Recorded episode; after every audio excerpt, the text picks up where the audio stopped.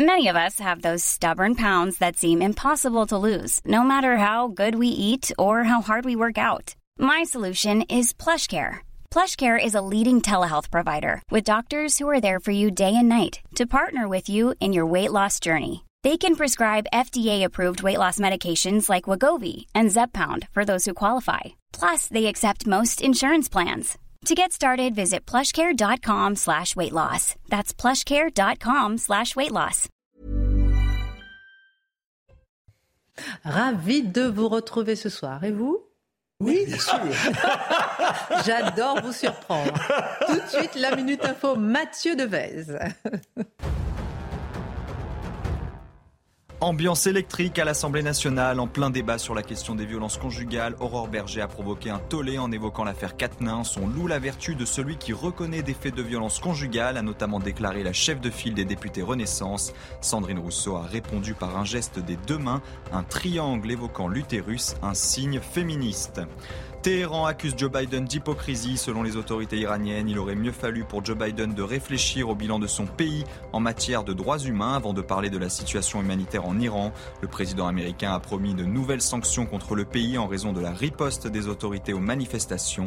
Des manifestations déclenchées par la mort de Masha Amini, une femme de 22 ans morte le 16 septembre, quelques jours après son arrestation par la police des mœurs pour un voile mal porté. Enfin, le prix Nobel de physique décerné à trois chercheurs, dont un français. Alain Aspect est physicien et directeur de recherche au CNRS. Il a été distingué pour ses expériences sur les particules quantiques des particules utilisées dans les technologies de communication ultra sécurisées. Les autres lauréats sont un Américain et un Autrichien. Au sommaire ce soir, il y a 50 ans naissait le Front National. À l'heure où le parti voudrait passer de la diabolisation à la banalisation, faut-il commémorer ce jubilé ou l'ignorer?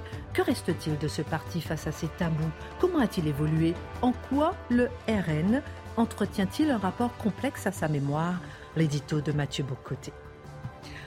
Mais où est donc passée notre souveraineté alimentaire? Pourquoi un poulet sur deux consommé en France vient de l'étranger? Pourquoi, en matière d'agriculture, la France importe 50% de ce qu'elle consomme? Un rapport sénatorial dresse le portrait d'une France agricole en déclin d'année en année, l'analyse de Dimitri Pavlenko. À l'image de l'agression de cette femme de 89 ans à Nice il y a un mois par deux adolescents, les violences des mineurs sont clairement en hausse. Selon un rapport du Sénat du 23 septembre, violences sexuelles, vols, coups et blessures. Comment alors expliquer que le ministre Éric Dupont-Moretti avait déclaré que la délinquance, je cite, des mineurs n'avait pas augmenté dans notre pays depuis dix ans? Le décryptage de Charlotte Dornelas. Quand a donc été construit le premier métro en France? C'était le 4 octobre 1898, jour où a débuté euh, les premiers travaux, ont débuté les premiers travaux de la ligne 1 du métro parisien. Une aventure qui avait mobilisé les imaginations les plus folles 74 ans plus tôt. Elle est construite en 18 mois. Pour ce faire, Paris est éventré d'ouest en est, comme sur cette photo, Marc Menon raconte. Et puis c'est la journée mondiale des animaux. 400 universitaires spécialisés en philosophie et issus d'une quarantaine de pays ont signé une déclaration. Objectif dénoncer le caractère injuste et indéfendable de l'exploitation animale. Ils appellent à mettre fin à cette exploitation. En quoi est-ce historique? Animalisme, la nouvelle idéologie, l'édito de Mathieu Bocoté. Une heure pour prendre un peu de hauteur sur l'actualité avec nos éditorialistes et nos journalistes. On commente, on décrypte, on analyse et c'est maintenant.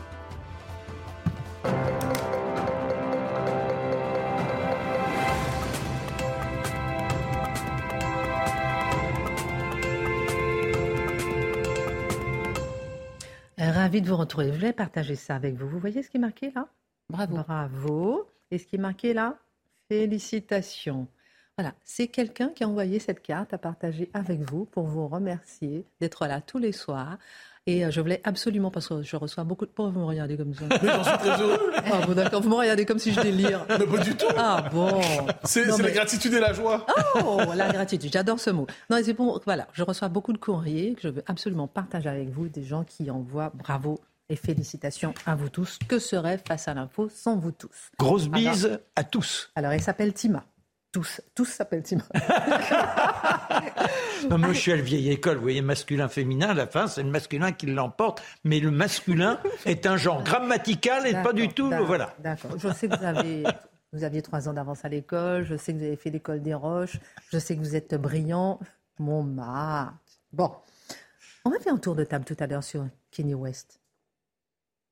Très intéressant. Est-ce de la provocation ou est-ce qu'il faut tenir compte Est-ce que c'est une dénonciation du racisme anti-blanc? Je ne sais pas, vous me direz. On fera un petit tour de table. En attendant, le RN, autrefois Front National, a 50 ans. Né le 5 octobre 1972 rue de Grenelle à Paris. Au cours de son histoire, ce parti, d'abord associé à Jean-Marie Le Pen et aujourd'hui dirigé par Marine Le Pen, a connu de nombreuses mutations. Que reste-t-il du FN, du Front National aujourd'hui? Ben d'abord, quand on parle de l'histoire effectivement du FN, il faut d'abord s'intéresser à celui qui n'était pas exactement son fondateur, mais à tout le moins sa première figure centrale et son personnage historique qui a traversé les décennies. C'est Jean-Marie Le Pen. Jean-Marie Le Pen, on le sait, euh, dans la classe politique française, dans l'histoire politique française des 50 dernières années, c'est euh, le grand autre, c'est le paria, c'est le sulfureux, c'est le nauséabond. Mais c'est le diabolisé par excellence. Mais si on va aux origines du Front National, 1972, donc dans le début des années 70, ce qui est intéressant de noter, c'est que lorsque se constitue le Front National, qui est issu de différents mouvements militants euh, très marqués, dans ce cas-là vraiment droite radicale, mais quel est le rôle qui est donné à Jean-Marie Le Pen lorsqu'on décide de se tourner vers lui pour qu'il dirige ce parti? On se tourne vers lui en tant que figure de dédiabolisation et figure de respectabilisation. On a des militants radicaux, on a des militants assez extrémistes, et ils disent là, il nous faut une figure pour nous respectabiliser. Il nous faut un homme pour nous dédiaboliser. Il nous faut un homme politique, un parlementaire à l'ancienne qui va nous embourgeoiser, qui va nous donner une image légitime dans la classe politique. Et qui sera cet homme à ce moment? C'est Jean-Marie Le Pen qui sera euh, propulsé qui effectuera son retour à la vie politique. Il avait été associé au mouvement poujadiste auparavant, il avait été associé à la fin de la Quatrième République. Et là, il sera amené finalement dans le retour à la vie politique comme facteur de respectabilisation de ce que plusieurs appelaient la droite radicale ou l'extrême droite et ainsi de suite. On connaît les débats autour de ces termes. Alors, le parti est créé pendant longtemps. Je, fais une petite capsule historique au début pour être capable d'avoir des repères. C'est le moment. Dans les années 70, il, euh, globalement, c'est un parti qui est assez marginal, qui est groupusculaire, qui parvient difficilement à sortir du quartier latin ou de quelques réduits. Puis-je me permettre? Est-ce qu'à cette époque-là, on pouvait euh, appeler ce parti d'extrême droite Vous qui prenez beaucoup de précautions avec ce mot extrême droite. Alors, vous le sociologue. Certains militants utilisaient eux-mêmes ce terme pour se qualifier. Jean-Marie Le Pen lui-même disait on est dans une époque où le mot droite lui-même est un mot qui est peu revendiqué. Hein, c'est un mot qui est très peu revendiqué. Lui-même dit nous sommes la droite, la vraie droite, et ainsi de suite. Donc il utilise ce terme, mais le mot droite a une connotation presque extrême à l'époque. Certains se diront eux-mêmes d'extrême droite. Ça vaut la peine de le mentionner. Alors, il se constitue, et il se constitue sur, euh, donc, sur le mode de la droite décomplexée, entre guillemets, et il rassemble, et c'est une chose qu'il faut mentionner, on, pourrait appeler ça une collection de proscrits et de vaincus. Des vaincus issus de la Deuxième Guerre mondiale, mais aussi des vaincus de la période liée à l'Algérie française, et aussi différentes catégories politiques qui sont périphériques ou marginales et qui ne trouvent pas à s'insérer dans la vie politique. Donc on pourrait dire que c'est une collection de proscrits dès le début, de vaincus, d'anciens hommes politiques qui avaient une carrière et quelques, quelques figures inattendues. Je dirais que quand vous avez un parti marginal, quand vous avez un parti dans les marges, inévitablement, il y a un effet d'aimant, de magnétisme sur d'autres marginaux qui ont pour tendance de le marginaliser davantage. Quoi qu'il en soit, si on cherche à lui donner une, étiquette politique dans les années 70, c'est un parti qui se définit d'abord par son anticommunisme. Parce qu'il ne faut pas l'oublier, c'est une époque qui est marquée justement par la question du communisme. Et le Front National, version JMLP, version Jean-Marie Le Pen, dit Nous sommes le vrai parti anticommuniste, disent-ils. Nous sommes le vrai parti de la droite nationale, c'est le terme utilisé à l'époque, social et populaire, certains ajoutent, avec un côté très conservateur sur le plan des mœurs, parce que ces questions commencent à percer dans la vie politique. Mais je l'ai dit, c'est un parti plutôt inexistant. Le Pen parvient à se présenter en 74, ne parvient pas en 81. Et au début des années 80, c'est un parti qui végète dans l'activisme et le militantisme périphérique. Quand soudain, il réussit au début des années 80, à Dreux, 83, les élections municipales, et surtout en 80, oui, oui à 84 aux élections européennes, La question de l'immigration, le Front national de Jean-Marie Le Pen s'en empare. Il réussit par ailleurs à percer le mur des médias à l'époque avec la complicité de François Mitterrand, qui se dit il faut leur donner de la visibilité à ceux-là si on veut être capable de casser la droite dans les prochaines années. Donc le FN est le, fruit à certains égards sur le plan politique. Mitterrand dit on va leur donner de la place, ça va casser la droite et ça va me permettre d'installer mon hégémonie. Il émerge vraiment dans les années 80 autour de la question de l'immigration et très rapidement, ça devient le parti qui va politiser la question de l'immigration quand elle émerge, avec des positions qui, soit dit en passant, ressemblent globalement à l'époque à celles des autres partis de droite.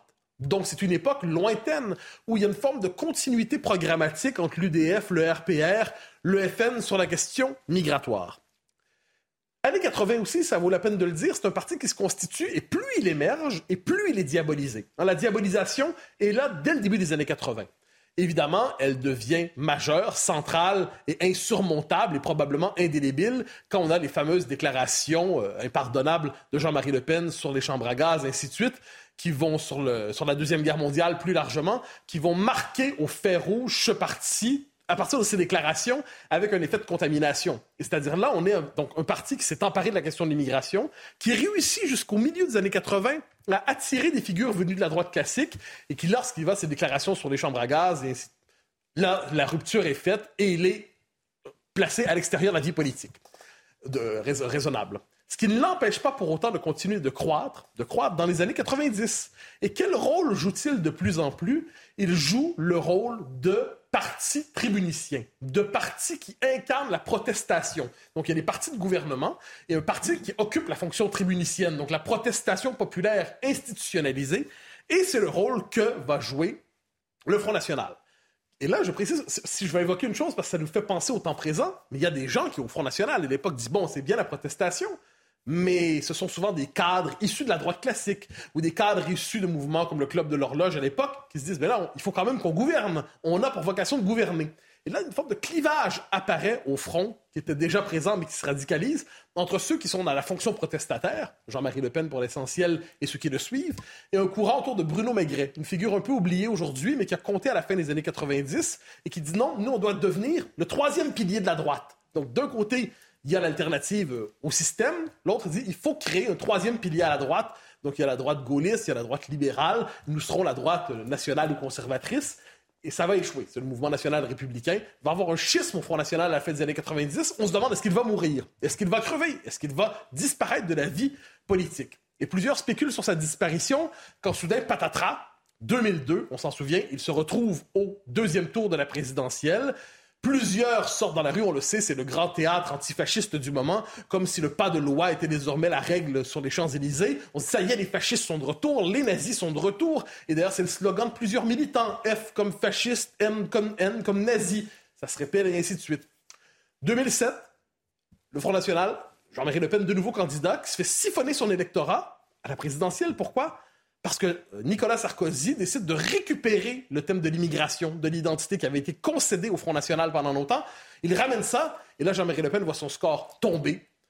La succession arrive, Marine Le Pen, 2012, il ne réussit pas à aller au deuxième tour. 2017, le deuxième tour humilié. 2022, la présence au deuxième tour, la défaite sans l'humiliation. Et ça nous conduit au temps présent avec la question qu'on peut se poser, est-ce que le RN d'aujourd'hui est l'héritier du FN d'hier? Ou est-ce qu'il poursuit son œuvre ou son travail autrement, sans nécessairement avoir fait le travail d'inventaire? Alors justement, c'est ma question. Est-ce que, euh, parce qu'aujourd'hui c'est toute la question, 50 ans plus tard, est-ce que le RN de Marine Le Pen est, l'héritier finalement de, euh, du FN de Jean-Marie Le Pen? ce qui est intéressant, c'est de poser la question aux gens du RN. Et quand on leur pose la question, ils vont dire des phrases comme Nous sommes lucides depuis 50 ans sur cette question.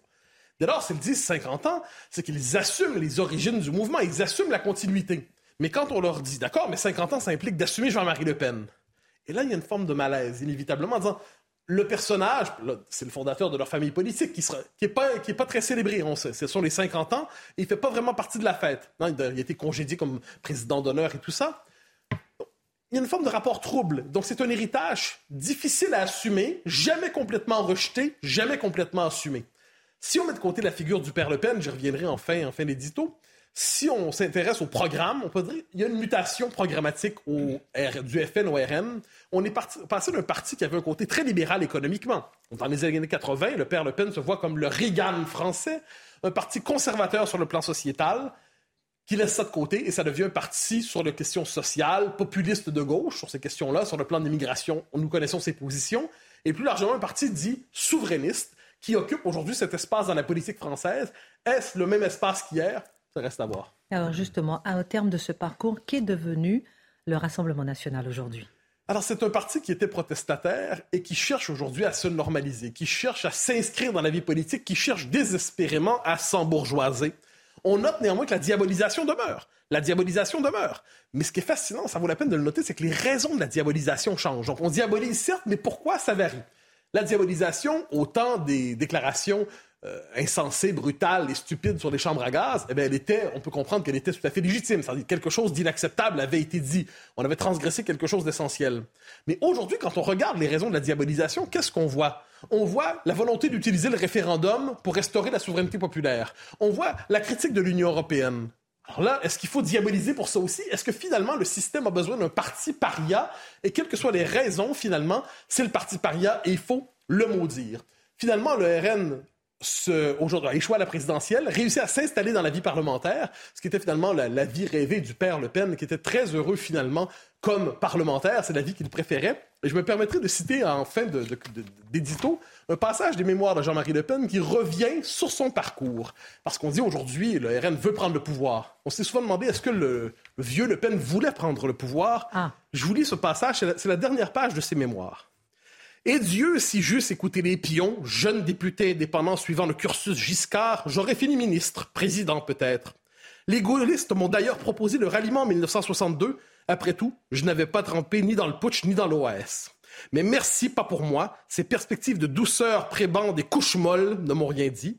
Si j'ai eu un sens, c'est de crier la vérité à temps et à contre-temps comme fit mon saint patron Jean le Baptiste, d'être la voix qui refuse de mensonges, la voix qui réconforte et redresse le peuple des malades, des humiliés, des offensés. La politique, après tout, ce n'était peut-être pas absolument mon truc. J'étais plutôt, comment dire, une vigie, une sentinelle, un lanceur d'alerte, un chien de tête qui flaire la crevasse au cours d'attelage, un emmerdeur, un prophète, une voix qui crie dans le désert jusqu'à ce qu'il se remplisse. C'est intéressant. Finalement, au moment de raconter sa propre vie politique, il ne se présente pas comme un politique, je ne suis pas certain qu'on pourrait dire la même chose de sa fille, qui, elle, se voit véritablement comme un politique. Peut-être que la vraie rupture s'opère autour de cette définition du rôle que les uns les autres se donnent.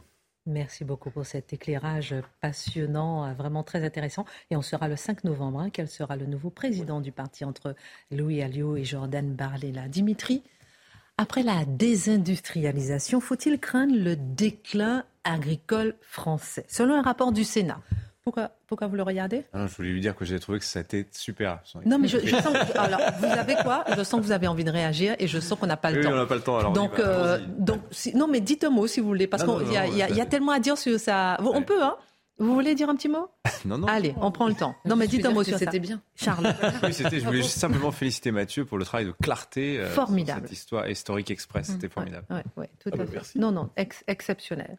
Donc, euh, alors, alors, après la désindustrialisation, faut-il craindre le déclin agricole français Puisque selon un rapport publié par le Sénat en fin de semaine dernière, Dimitri, la ferme France décroche. Elle est de moins en moins compétitive. Nous produisons de moins en moins. La moitié de ce que l'on met dans l'assiette mmh. provient de l'étranger. Oui, c'est le deuxième rapport en 15 mois que le Sénat consacre à ce sujet de la ferme France. Alors c'est normal, vous me direz, c'est l'Assemblée des territoires, mais enfin quand même, rendez-vous compte, la France, la France, c'est 30 millions d'hectares dédiés euh, à la production agricole. C'est 54% du territoire qui est classé surface agricole utile plus de 50%. Et la France importe la moitié de ce qu'elle qu'elle mange. Incroyable. C'est quand même le comble. Stupéfiant. Je vous donne les chiffres de la FNSEA, c'est des chiffres qui datent de l'année dernière. On ne peut pas dire qu'il y ait eu une révolution agricole depuis. 60% des fruits que vous mangez, ça vient de l'étranger. 40% des légumes, 35% des volailles. C'était 13% pour les volailles en 2000. Hein. Vous voyez euh, quand même la progression, multiplication par 3. 25% du porc et du bœuf alors là, je suis tombé de ma chaise. 85% des produits aquacoles, c'est-à-dire les poissons, les coquillages, les crustacés.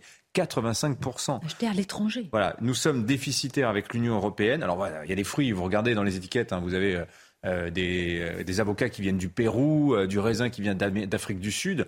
La plupart de ce que vous mangez, quand même, la plupart des choses viennent d'Europe, viennent de l'Espagne, viennent des Pays-Bas, viennent d'Allemagne. Et on est déficitaire avec l'Union européenne sur le plan alimentaire depuis 2015. À l'export aussi, c'est le grand déclin. On dit toujours, mm. oui, alors c'est vrai, on a ce, déficit commercial gigantesque. Heureusement, on a l'agriculture. Oui, mais enfin, on est, nous sommes passés en 20 ans de deuxième à sixième exportateur mondial. C'était 6,5% notre part de marché il y a 10 ans, c'est 4,5% aujourd'hui. C'est le plus fort recul mondial en l'espace de 10 ans. Si on prend le blé tendre, alors là c'est pareil, nos meuniers exportaient 2 millions de tonnes de blé en 1995. 2 millions de tonnes. Aujourd'hui c'est 160 000 tonnes. C'est 12 fois moins. Vous vous rendez compte À tel point qu'on est obligé d'importer 240 000 tonnes de blé. Euh, un paquet de farine sur trois en France, en grande surface, vient d'Allemagne, par exemple. Notre balance commerciale, alors je vous le dis, elle est toujours excédentaire. Sur le plan agricole, c'était 8 milliards d'euros l'an dernier. Mais en fait, c'est concentré sur seulement 5 filières. Donc évidemment, les vins et spiritueux, les céréales, les semences, le sucre, les produits laitiers, tout le reste, donc notamment les fruits, légumes, la viande. Eh bien, nous sommes déficitaires. Comment le Sénat explique ce décrochage agricole? Alors là, c'est pas très surprenant. C'est le déficit de compétitivité qui explique les deux tiers euh, des pertes de marché. C'est quoi le déficit de compétitivité? Bah, le coût du travail, hein, toujours pareil. Euh, en maraîchage, l'IGAS, l'inspection générale des affaires sociales, nous disait qu'en 2015, le coût horaire du travail en France, c'est 1,7 fois plus élevé qu'en Espagne, une fois et demie plus élevé qu'en Allemagne voyez, il n'y a pas photo. Hein. Dans les abattoirs, le coût salarial par kilo de porc, c'est 10 centimes de plus que chez nous qu'en Allemagne. Alors ça n'a l'air de rien, 10 centimes. Un porc, ça fait à peu près 90-100 kilos. Hein. Donc vous voyez, il y a 10 euros d'écart sur le coût du travail par cochon. Donc c'est pour vous dire à quel point c'est énorme. Vous ajoutez les impôts de production, des exploitations qui sont en moyenne plus petites, la réglementation aussi, vous savez, la France surtranspose tout ce que l'Union européenne nous impose, nous faisons toujours mieux. Je vous donne un exemple, par exemple, depuis 2019, la loi Egalim interdit aux fournisseurs d'alimentation animale, de produits phytosanitaires, tous ceux qui sont les fournisseurs de nos agriculteurs, eh ben, de leur faire des rabais et des ristournes. Avant, on avait le droit. Mais comme c'est pas bien, parce que finalement, quand on fait des rabais, des ristournes, on les encourage finalement à utiliser des pesticides, il faut donc les en dissuader. On interdit ces rabais, ces ristournes qui sont évidemment autorisés dans toute l'Union européenne. Hmm. Voilà. Donc ainsi, 60 millions de consommateurs, l'association nous disait que un concombre, pour le produire en France, bah, c'est 75% plus cher en France que dans la moyenne de l'Union européenne. 75%. Les nectarines, 55% plus cher. Les pommes, 42%. Alors, le rapport s'attarde d'ailleurs sur le cas de la pomme. La France, historiquement, est un fournisseur, est un exportateur mondial de pommes, mais ça n'est plus le cas. Hein. C'était vrai avant. Ni vu ni connu. Voilà. depuis 1990, la production française de pommes a, a, été divisée par deux, alors que la production mondiale de pommes, elle a été multipliée par deux. Nous avons disparu. En fait, la, conclusion de tout ça, c'est qu'on ne tient pas à la concurrence mondiale. On ne tient pas. Résultat, nous arrachons des surfaces de vergers, des surfaces maraîchères, quand les Allemands, eux, en ont 40% de plus aujourd'hui qu'en 1997. Nous, nous, en avons 15% de moins. Donc vous voyez, nous sommes en décrochage total. Et alors l'exemple du lait, je disais, nous sommes encore exportateurs, mais à quel prix? Le prix, c'est celui de la misère de nos producteurs qui hmm. bossent 60 heures par semaine, qui, qui ne se payent pas. Alors ils ont trouvé la formule, les sénateurs, ils parlent du syndrome, l'effet est mental. Hein, vous voyez le fromage, eh ben, il y a des trous qui se forment. Hmm. Et les trous qui se forment, c'est dans les revenus de nos agriculteurs. Et qui se suicident. Vous disiez deux causes au décrochage. Quelle est la seconde? Eh ben, La deuxième, c'est l'erreur stratégique de la montée en gamme. C'est d'avoir dit à nos agriculteurs écoutez, puisque vous n'êtes plus compétitifs sur la scène internationale, c'est pas grave. Vous montez en gamme et vous vendrez ça aux Français sur le marché intérieur. Bah, erreur fatale parce qu'en en fait, nous avons une agriculture, la formule du Sénat est limpide, une agriculture qui se spécialise sur le repas du dimanche. Nos agriculteurs français, ils font le beau poulet bio du dimanche midi. Mais le reste de la semaine, il faut bien manger. Donc qu'est-ce qu'on mange? Bah, Des produits qu'on importe parce qu'ils sont beaucoup moins chers. Et il y a un autre exemple que je trouve frappant, c'est qu'en fait, on a cru sauver la France, nos agriculteurs, du déclin agricole avec la montée en gamme. En fait, on n'a fait que l'aggraver. Et vous prenez l'exemple de la tomate. Il y a 30 ans, nos agriculteurs se font concurrencer durement sur la sauce tomate par les agriculteurs marocains. 17 fois moins cher le coût du travail au Maroc, vous ne pouvez pas lutter longtemps. Hein. Donc nos agriculteurs se sont euh, repliés sur la tomate cerise. Bah oui, mais les Marocains se sont mis eux aussi à faire de la tomate cerise. Et nos agriculteurs en ont été progressivement chassés. Aujourd'hui, ils font des tomates anciennes. Combien de temps ça va durer? Sans doute pas très longtemps. Donc vous voyez, il y a une déconnexion totale en fait entre ce que les Français mangent réellement, ce qu'ils attendent de l'agriculture, et ce qu'on dit aux agriculteurs. euh, de faire. Je vais vous citer Michel-Édouard Leclerc pour terminer, parce que finalement, lui, je crois qu'il a assez bien compris, parce qu'il voit les choses. Il dit, euh, on entend partout que les Français sont prêts à payer plus cher pour manger de la qualité. C'est vrai, nous aimerions tous manger de la qualité. En avons-nous les moyens euh, Eh bien ça, Michel-Édouard Leclerc nous dit, c'est une fable que les distributeurs ne constatent pas au moment du passage en caisse. La faute à qui Lui dit, il est distributeur, hein, les industriels et les corporations qui parlent au nom du consommateur, imposent des choix qui sont déconnectés de la réalité et qui sont en train de mettre notre agriculture par terre. Voilà ce que nous dit le Sénat dans ce rapport. Merci beaucoup pour cette analyse. Un pays qui ne peut pas se nourrir lui-même n'est pas un grand pays, disait le général de Gaulle en 1962. On marque une pause et dans un instant, attention, accrochez-vous, la délinquance des mineurs.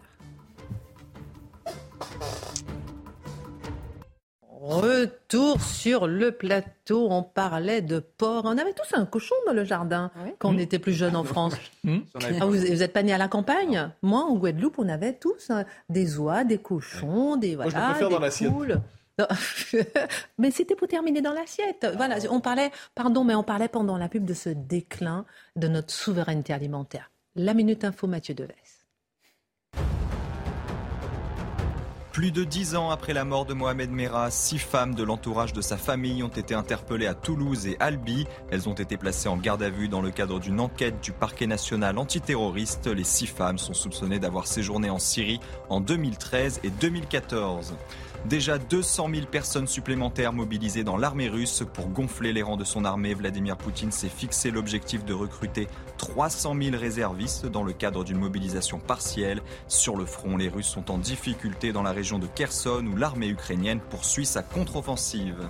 Et puis de nombreuses grandes villes françaises vont boycotter la Coupe du Monde de football au Qatar. C'est notamment le cas de Paris, Marseille, Bordeaux ou encore Strasbourg. Dans ces villes, pas de fan zone donc, ni d'écran géant pour des raisons humanitaires et environnementale. De leur côté, Nice et Cannes décideront de diffuser des matchs selon le résultat des Bleus.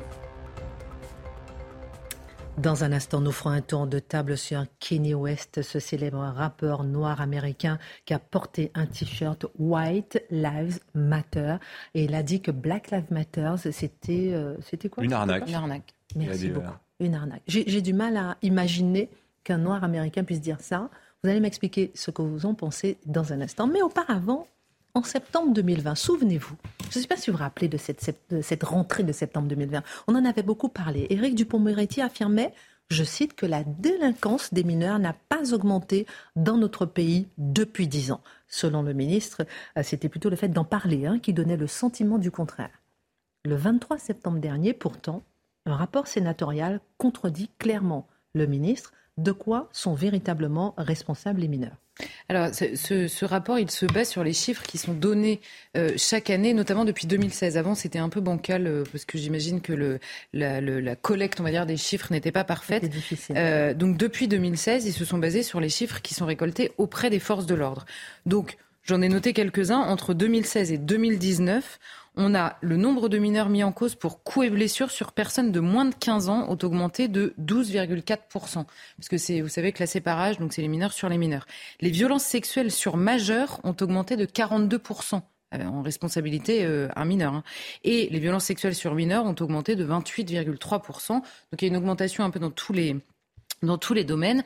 Entre 2016 et 2021, leur présence des mineurs dans les affaires de trafic de stupes a augmenté de 35%.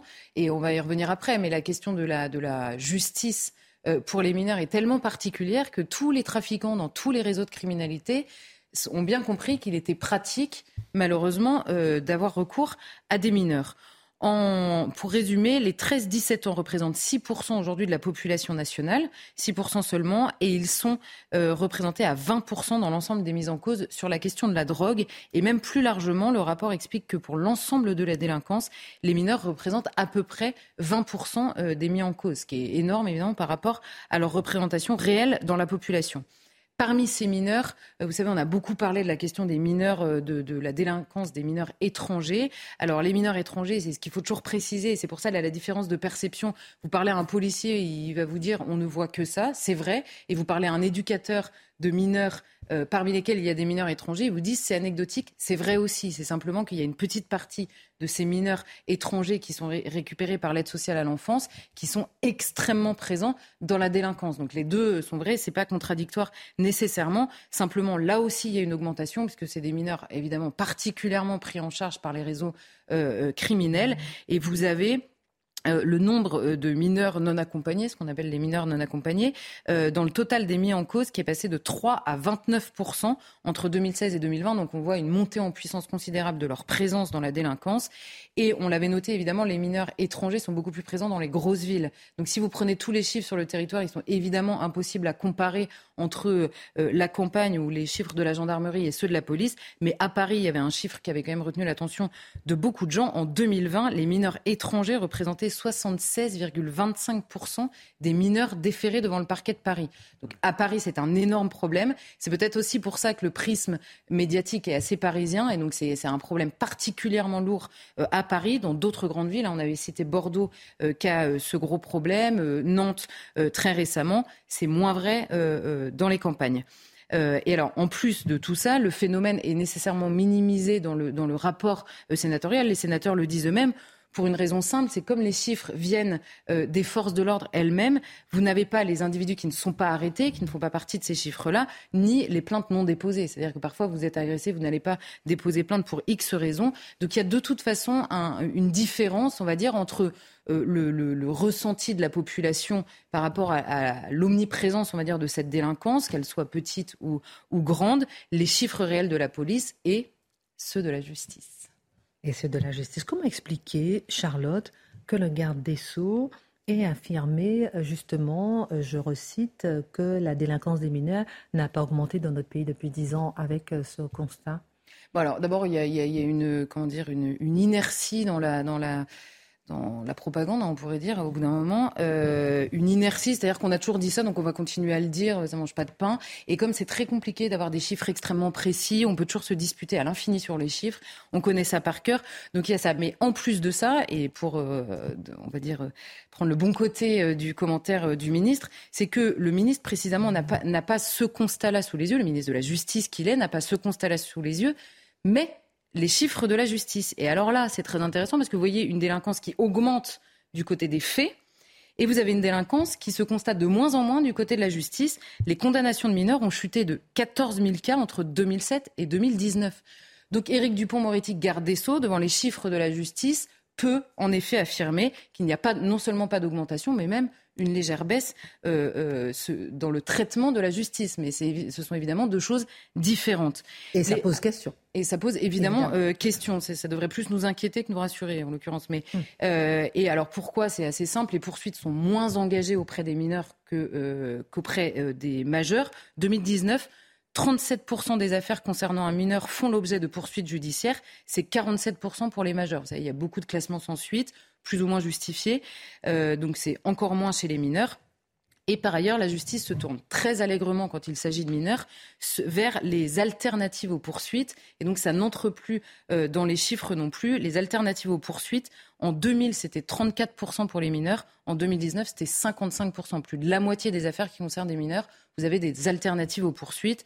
Euh, on a parlé beaucoup du rappel à la loi. Il y en a plusieurs hein, qui existent euh, pour, pour la justice.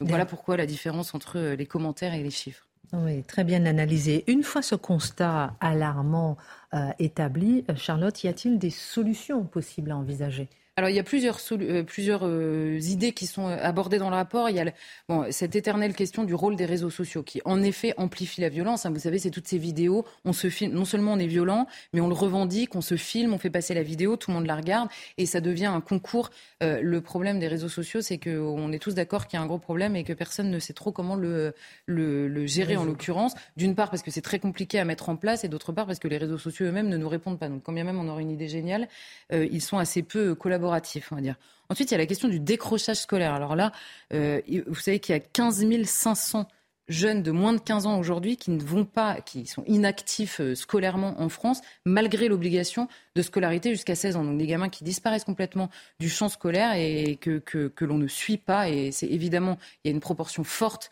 de délinquants, tous ne le sont pas évidemment, mais une proportion forte de délinquants chez eux, et la question de la violence à l'école.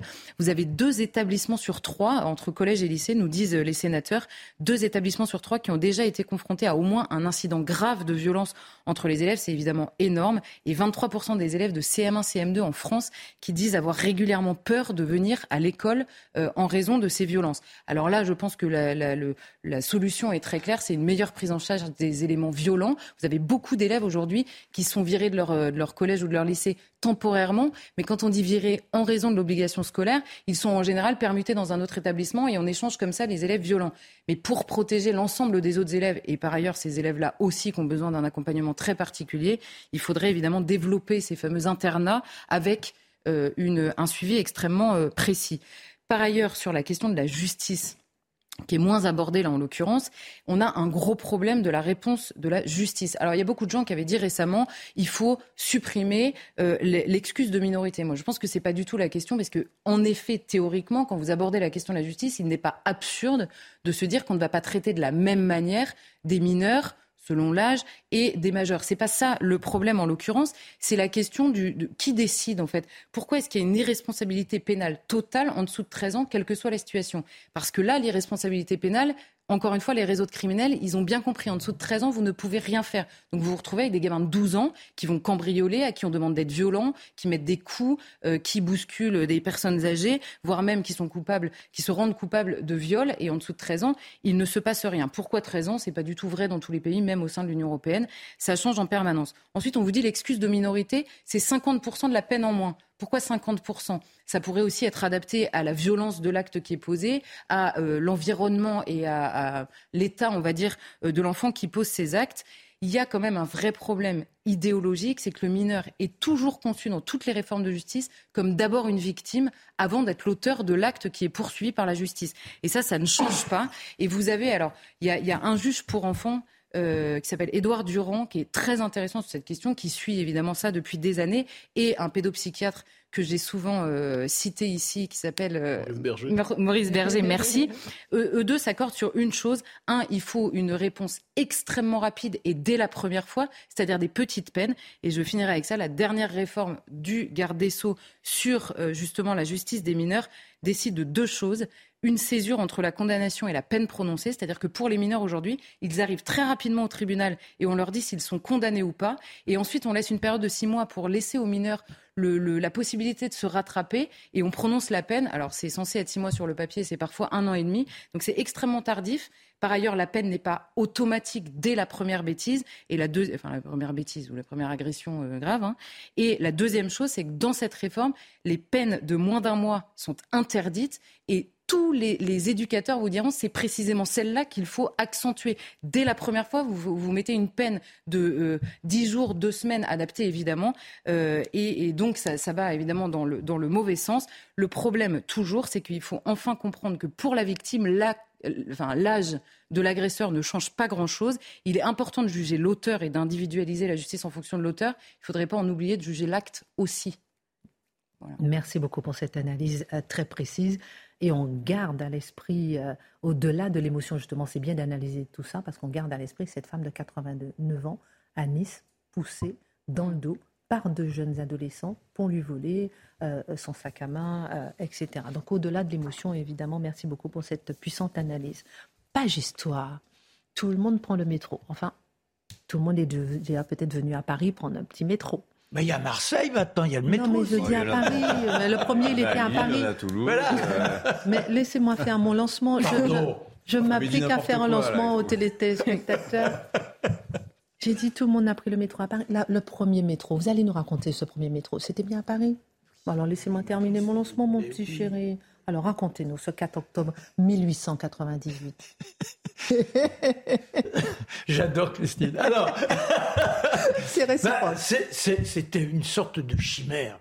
Ça tracassait les esprits depuis 1824. Vous avez des individus qui se disent mais comment? Parce que Paris est engorgé, ce sont des souricières. C'est pour ça que le baron Haussmann, sous Napoléon III, va avoir les grandes traversées, enfin les grandes euh, percées qui permettront d'avoir une ville enfin qui respire, plus euh, les parcs et un, une sorte d'écologisme qui est mise en place sous Haussmann. Mais donc, à cette époque-là, on se dit, il faudra quand même qu'il y ait des choses qui nous permettent d'aller et venir. Alors, il y en a qui, qui voient un métro avec euh, des gros ballons.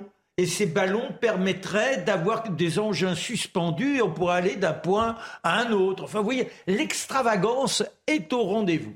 Mais au fil du temps, forcément, on délaisse les dossiers. La transformation d'Haussmann fait se poser la question. Et puis, il y a eu une invention extraordinaire, c'est l'électricité. Quant au métro, il est né, lui, à Londres dès 1868. C'est un métro bizarre, les Londoniens. Ils ont percé, ça, on comprend. Mais à l'intérieur, ce sont bah, des trains normaux à vapeur. Vous imaginez, quand vous prenez le métro, vous avez intérêt à, prévoir le masque à gaz. Alors, il y en a que certains qui proposeront cela aussi, mais euh, ce n'est pas retenu. Et là, il y a un personnage étonnant. Il s'appelle Fulgence Bienvenue. C'est un breton. En Bretagne, il s'est distingué dès les bancs de l'école, 15 ans le baccalauréat, ensuite Polytechnique, les ponts et chaussées. Et alors, il est là, il est d'une prospérité, il s'intéresse au chemin de fer. Reste que parfois, il doit avoir la tête en l'air, tellement il est accaparé par les idées. Et un jour, il est happé par un train, paf Et il dit j'ai été exproprié par mon bras. J'adore quand on garde cette capacité à l'humour en étant aussi touché dans ses chairs. Oh, mais ça ne l'empêche pas de continuer. Il va créer le funiculaire de Belleville, donc le funiculaire de Montmartre. Les égouts de Paris, eh bien, il les améliore. Et c'est comme ça, en étant confronté à ces entrailles de la capitale, qu'il travaille sur le principe du métro. Et il le propose. Là, il y a la concurrence de la ville de Paris et l'État. C'est à qui sera le déterminant et le, l'entrepreneur, l'orchestrateur de ce qui sera tramé. Il y a quelque chose qui pousse quand même les uns et les autres, c'est la grande exposition universelle de 1900. C'est ça, on est dans la période. Et eh ben voilà, la période des et eh voilà. voilà Alors euh, là, il faut prendre des décisions, et c'est son projet, celui de Fulgence, qui est retenu. Vous allez me dire, mais là, il a prévu que de creuser le réseau ferré. Mais c'est quoi le réseau ferré? Alors là, il y a un autre personnage il s'appelle Jean-Baptiste Berlier. Son père est tisserand, on a les moyens, on a un petit atelier. C'est un autodidacte. Lui, il ne fait pas polytechnique, il se contente du certificat d'études. Mais en revanche, il est toujours euh, dans la gamberge. Il invente des machines qui, rendent, qui permettent de couper le tissu dans l'usine de papa. Et puis, il y a l'électricité, ça, ça le travaille. Et lui, il invente le principe d'un train électrique avec trois rames qui seront en bois, le courant continu, un fil au milieu. Ça, ça, réunit l'ensemble des projets. On mettra Hector Guimard pour réaliser le design. Hector Guimard, c'est celui qui a... Enchanté. Ben non, mais Guimard, est extraordinaire parce que c'est lui qui invente les stations telles qu'elles existaient auparavant. Le, ces tard, vous savez, de la fin du siècle, c'est merveilleux, c'est magique. Et il sera convié à finaliser ces installations. Alors maintenant, il faut creuser. 2000 ouvriers, 24 heures sur 24, avec simplement pioche et seau. Et on sort 1000 mètres cubes par jour, ce qui permet d'avancer de 97 cm par jour. Eh bien, de cette façon, en rat, ils se contenteront de 18 mois pour réaliser la ligne numéro 1 qui va de Vincennes au pont de Neuilly.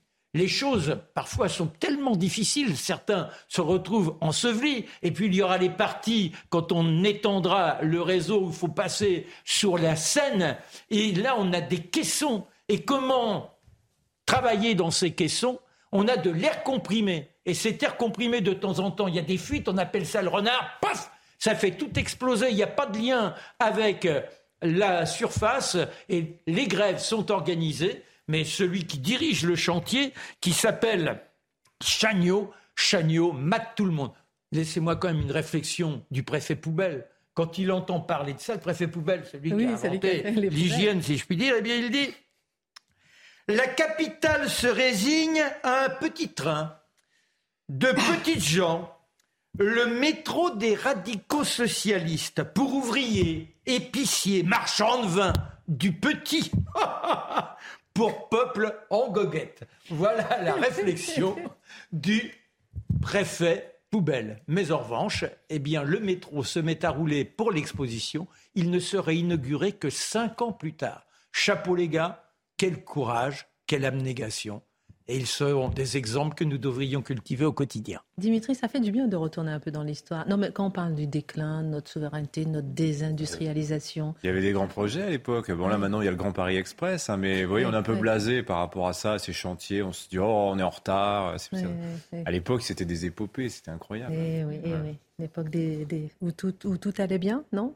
Allez, ah, non, non, elle riait beaucoup, beaucoup. Mais non, mais vous aimez beaucoup cette époque-là. C'est pour ça que je vous taquine un peu à 1900. Ah là là, l'exposition, les inventeurs, hein, Paris frétille. C'est ma jeunesse. Plein de petits bonhommes. Alors, on va faire Et un peu... gourgandines pour... Non, non, non, non, je vous en prie, je vous remercie. Kenny West, célèbre rappeur américain, noir, il crée la polémique. On se souvient qu'il avait, on se dit tout, hein, qu'il avait il avait été critiqué pour avoir soutenu Donald Trump, vous vous souvenez Hier, le rappeur, à Paris, lors de la Fashion Week, il a porté un t-shirt lors de son défilé, le défilé de sa marque de vêtements, avec inscrit White Lives Matter. Euh, de quoi créer la polémique Il réagit à la polémique sur son compte Instagram en affirmant que Black Lives Matter était une arnaque. Il dit tout le monde sait ça, Black Lives Matter était une arnaque, maintenant terminé de rien. Question tour de table. Est-ce que ce sont des propos à prendre en compte? Est-ce que c'est de l'improvocation? Est-ce que c'est juste pour le buzz? Est-ce que c'est stop au racisme anti-blanc? Je commence par Charlotte. Euh, non, mais moi, ce que je trouve étonnant, c'est que le, il parle là d'un mouvement, il écrit la même chose avec une autre couleur, en l'occurrence, et qu'on se dit, ça crée la polémique d'évoquer, même si on prend strictement le, slogan lui-même, que les vies des Blancs comptent, euh, au même titre que toutes les autres, euh, j'imagine, dans la tête de Kenny West, comme de, comme de tout le monde. déjà, ça m'étonne que ça crée la polémique. On comprend pourquoi, et c'est là-dessus qu'il répond. C'est par rapport au mouvement Black Lives Matter lui-même. Alors, lui dit tout le monde s'en est rendu compte. Non, tout le monde ne s'en est pas rendu compte. Mais il est vrai que Kenny West donne une, une comment dire, une une parole, une voix euh, mhm. à beaucoup de gens, et notamment beaucoup d'Afro-Américains, de, qui ont été extrêmement déçus et qui se sont retournés contre ce mouvement en disant mais si les revendications, c'est plus de police dans les quartiers avec une augmentation considérable de la violence, dont les personnes afro-américaines ont été les premières victimes, évidemment, euh, euh, dans les quartiers où la police a été retirée, si la conséquence est un affrontement racial permanent et une lecture raciale de tout en permanence, c'est pas non plus une bonne idée. J'imagine que c'est ça qu'on connaissait en effet les, les, les options politique, on va dire, de Kenny West. J'imagine que c'est ça qu'il a attaqué en premier lieu, c'est ce mouvement qui a déçu beaucoup euh, d'Américains. C'est ça, je pense, et la raison, Charlotte a raison, c'est que la conséquence de Black Lives Matter, c'est le mouvement Defend the Police, donc définancer la police. Et, euh, aujourd'hui, vous allez à New York, par exemple, dans les épiceries, on met les barils de lessive sous clé comme les bouteilles d'alcool très chères parce qu'il y, y, a de la fauche, il y a du vol en permanence. Les gens rentrent, ils prennent tout, c'est facile, il n'y a plus de police. Voilà, on en est là. Et la conséquence de Black Lives Matter, elle est la suivante. Après, autre remarque que je ferais, c'est que ça prouve une chose, c'est que c'est pas parce qu'on est noir qu'on soutient Black Lives Matter. Donc bonne, euh, voilà, c'est-à-dire qu'il n'y a pas une assignation à opinion politique par la couleur de peau. Vive le racisme. En tout cas, il y a une assignation oui, qui viole. On, a l'air surpris qu'on hmm. puisse être noir et pas soutenir Black Lives Matter, mais c'est le racisme de l'antiracisme. Voilà la preuve. Et enfin, Alors, il est très critiqué, oui. il est soutenu aussi par Candice Owens, par exemple, qui est très connu aussi. Exactement. Et la dernière chose, c'est qu'en fait, on voit que, en fait, toute la pensée woke, il y a une espèce de retour de bâton là actuellement aux États-Unis qu'on voit. Les gens en ont marre. En fait, ça va, ça commence à bien faire.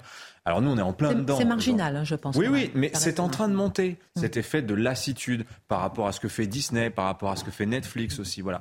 Et donc euh, aujourd'hui, nous, on est en plein dedans, et peut-être que cet effet de lassitude par rapport à cette pensée woke viendra finalement euh, un jour aussi chez nous, vu qu'on a, on a tout nous arrive en décalage. J'ai envie de vous entendre hein, là-dessus, euh, mon cher Mathieu. Réfléchissez, Marc, votre regard. Aussi, oui, ben, moi, je vais, je vais, essayer de, de faire une extrapolation des années 60.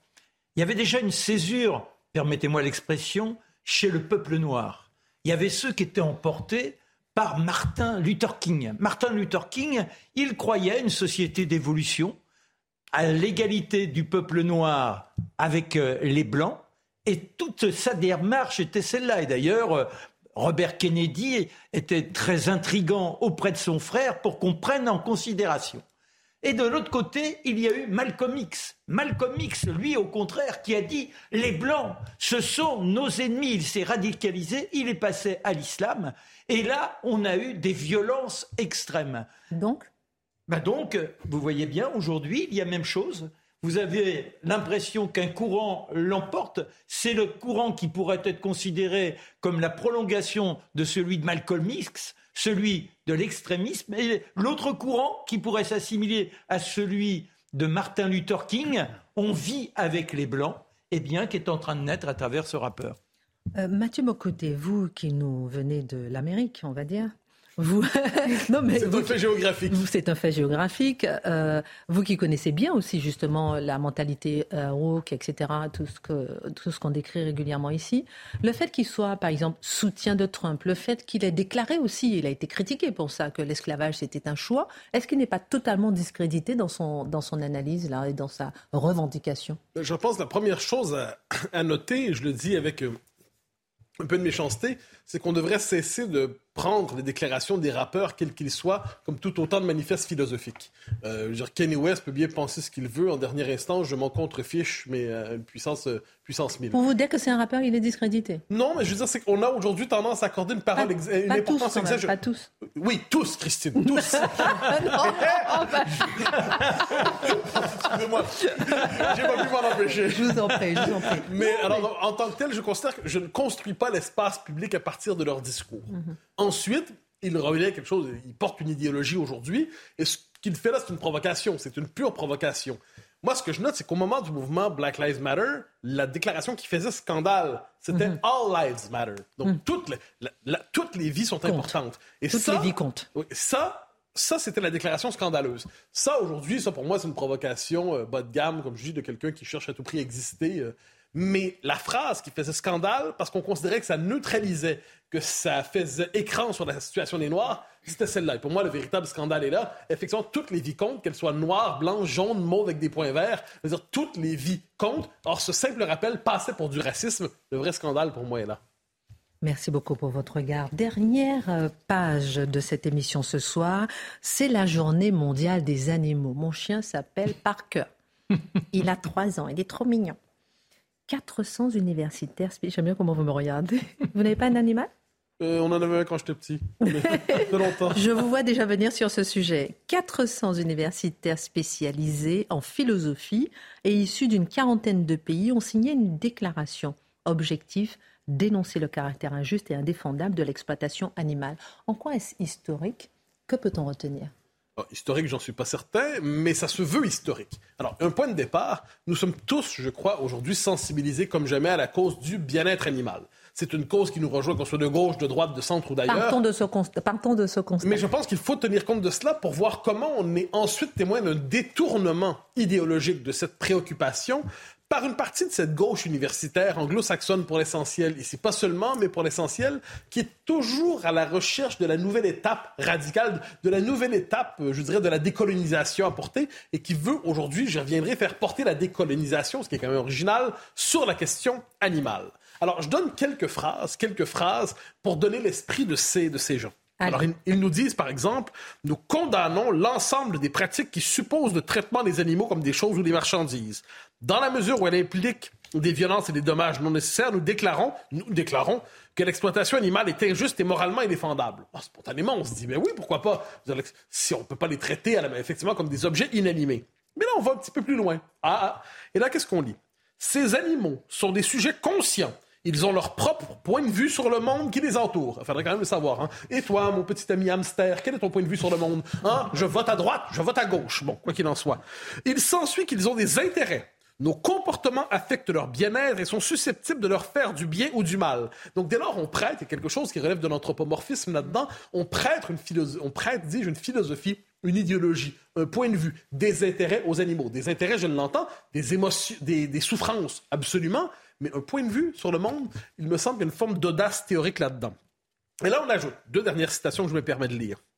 Pourtant, tous ces dommages pourraient être évités il est évidemment possible de s'abstenir de porter du cuir, d'assister à des corridas et des rodéos ou de montrer aux enfants des lions enfermés dans les parcs zoologiques. Alors on comprend que désormais, il faut, rompre tout rapport avec le monde animal qui soit minimalement instrumental. Et la conclusion tombe, brutale. Il est donc essentiel d'œuvrer à la disparition de l'exploitation animale, en visant notamment la fermeture des abattoirs, l'interdiction de la pêche et le développement d'une agriculture végétale. L'interdiction de la pêche. Alors qu'est-ce qu'on doit retenir de cela? C'est que finalement, tout rapport de, l'être humain au monde animal, au service de l'homme, mais dans le souci du bien-être animal, est vu comme fondamentalement toxique, condamnable et relevant d'une approche coloniale parce que c'est l'appropriation de l'animal comme d'une chose ou au service de l'être humain. Donc l'idée même et là, ça condamne toute l'histoire des civilisations, à tout le moins de la civilisation européenne et occidentale. L'idée même d'entretenir un rapport avec l'animal sans pour autant que l'homme n'oublie sa place privilégiée dans la création, est vu comme un rapport colonial à l'endroit de l'animal et on nous invite à rompre avec cela jusqu'à condamner la pêche. Euh, j'ai hâte qu'ils expliquent cela aux peuples et aux Premières Nations d'Amérique euh, qu'ils ont tendance normalement à, placer sur, à dire on doit prendre exemple sur eux. Allez leur expliquer qu'ils doivent cesser de chasser, de chasser, dis et de pêcher. J'ai hâte de voir la réaction. Vous poser la question juste après la Minute Info, la place de l'humain dans cette approche et qu'est-ce que vous entendez par approche décoloniale? La Minute Info.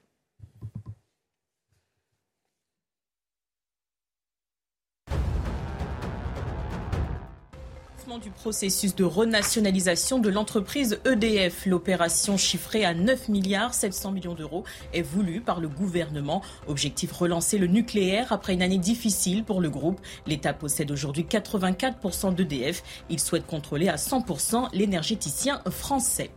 Une femme et ses deux enfants rapatriés en France. Hier, ils étaient retenus dans un camp en Syrie. La mère de nationalité franco-marocaine a été interpellée et présentée à un juge d'instruction. Elle est visée par un mandat d'arrêt pour association de malfaiteurs terroristes criminels et soustraction par un parent à ses obligations légales. Le Nobel de physique attribué à un trio de pionniers du monde quantique, parmi eux le français Alain Aspect. Ils sont récompensés pour leur découverte sur l'intrication quantique. Il s'agit de l'étude de microparticules dans les technologies de télécommunication. Alain Aspect s'est dit fier de rejoindre au palmarès des grands noms de la physique comme Albert Einstein.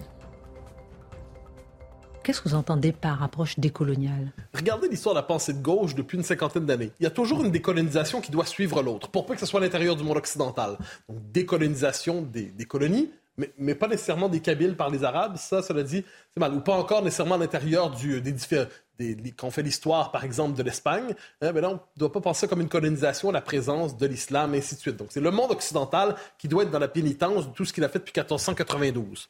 Ensuite, les minorités issues de l'immigration. Leur imposer la laïcité, par exemple, ici, serait, relèverait de la, euh, relèverait d'une approche coloniale. Ensuite, les sexes. Le rapport au sexe, l'homme aurait colonisé la femme à travers l'histoire. Ensuite, les genres on aurait colonisé au nom de la, binarité eh bien, les trans, et ainsi de suite, qui aujourd'hui voudraient s'émanciper. Il y a toujours une nouvelle étape qui doit s'émanciper. Mais quelle est la nouvelle étape aujourd'hui dans cette logique? Ce sont les animaux qui doivent s'émanciper de l'homme. Mais quelle est J'y reviens en un mot. C'est une approche très messianique. Hein. On est toujours à la recherche de la catégorie sur laquelle s'appuyer pour faire le procès de la civilisation occidentale. Mais le résultat de tout ça, c'est que l'homme est présenté comme une, sale vermine toxique qui pollue la planète et dont on doit se délivrer pour qu'advienne enfin la libération du non-genre humain. Alors, quelle est la place de l'humain, justement, dans cette approche? Dernière eh ben, question. on nous explique justement qu'il n'a plus la place privilégiée dans la création. Mhm. L'idée même de création, je devine, n'a plus sa place. Mhm. Il n'est qu'une nuance du vivant. on parle des animaux humains et des animaux non humains. Et on explique qu'on ne doit pas les distinguer parce que les distinguer, ce serait du spécisme. Et on doit être antispéciste comme on était hier antiraciste. Donc l'idée de distinguer l'homme de l'animal, c'est une forme de néo-racisme finalement. Donc, je le disais, l'histoire, en fait, de notre rapport aux animaux sur plusieurs siècles, plusieurs millénaires est condamnée. L'idéal derrière ça, c'est un anti-humanisme radical, un anti-humanisme total qui pousse l'homme à se dissoudre dans le vivant, qui pousse à s'éteindre dans le vivant pour finalement se délivrer des tas de, des fautes, de, de, de, sa culpabilité dans le monde. Il devrait s'effacer pour cela. Nous ne sommes pas obligés de nous reconnaître dans ce programme. Excellente suite de programme. Tout de suite, Pascal Pro et on se retrouve demain à 19h.